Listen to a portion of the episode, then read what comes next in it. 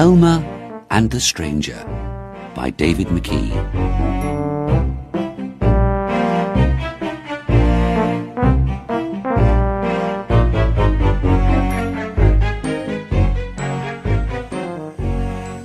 Elmer, the patchwork elephant, had just started his morning walk when Tiger arrived.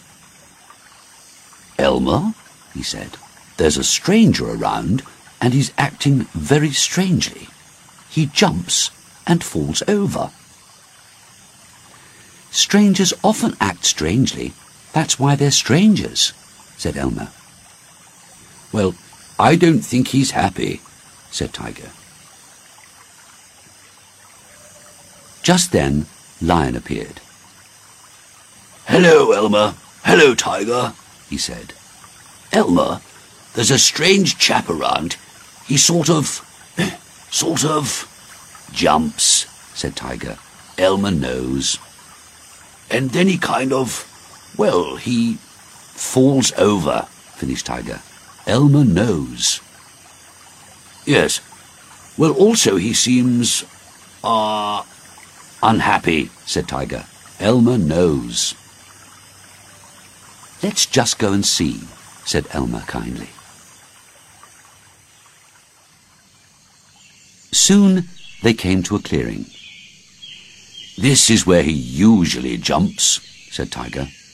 And falls over, added Lion. And here he comes.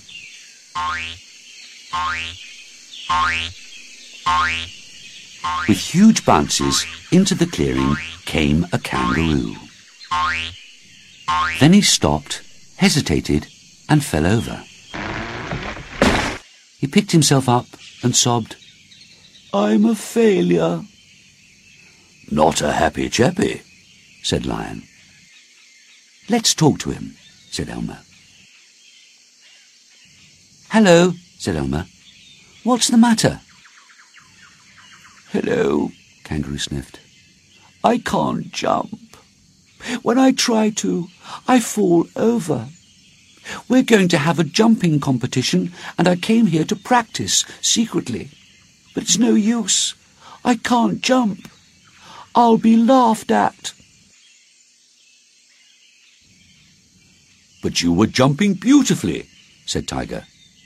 Oh, no. I was just bouncing along, getting ready to jump. I'm a good bouncer, said Kangaroo, and, to prove it, bounced higher than Giraffe, who happened to be passing.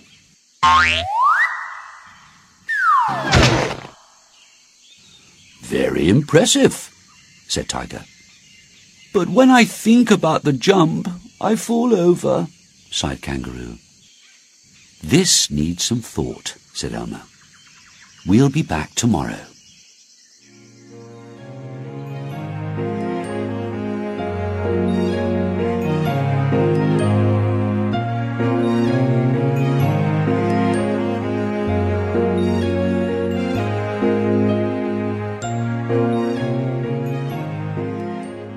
On the way home, Lion said, Elmer, I know I'm a bit slow, but isn't a bounce a kind of jump?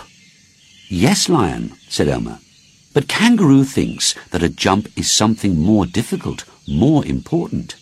Like sometimes, if you think about going to sleep, you can't. When you don't think about it, you soon drop off. Lion doesn't have that problem, said Tiger. Elmer laughed and left them.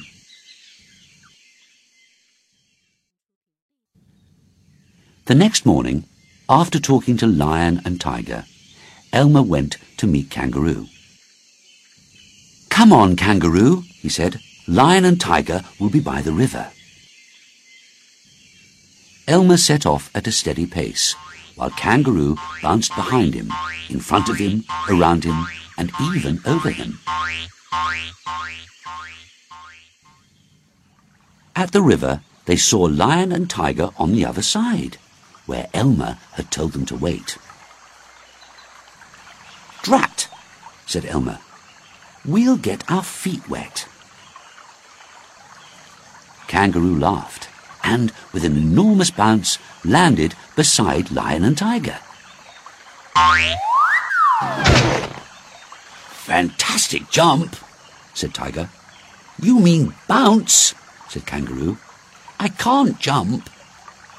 Lion chuckled. A bounce is a jump. Lion's right, said Elmer. Forget jumping, just bounce. Now, let's go to that competition. Kangaroo led the way, delighted that his new friends were going with him. They arrived just as the competition began. After a while, Elmer said, Come on, Kangaroo. It's time you had a go.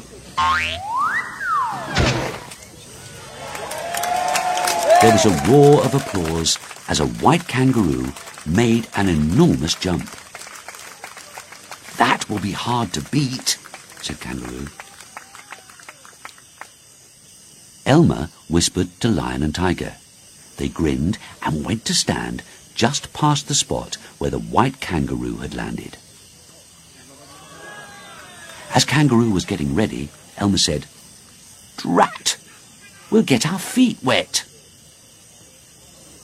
Kangaroo gave a laugh and, with an enormous bounce, once again landed beside Lion and Tiger. That jump won the competition. Later, Kangaroo thanked Elmer, Lion and Tiger for their help. You made me remember the river, he said. I didn't think about jumping. When they were back home, Lion said, Strange thing. I felt that we were the, um, strangers, finished Tiger. Yes, laughed Elmer. And now we're all our friends. They laughed together.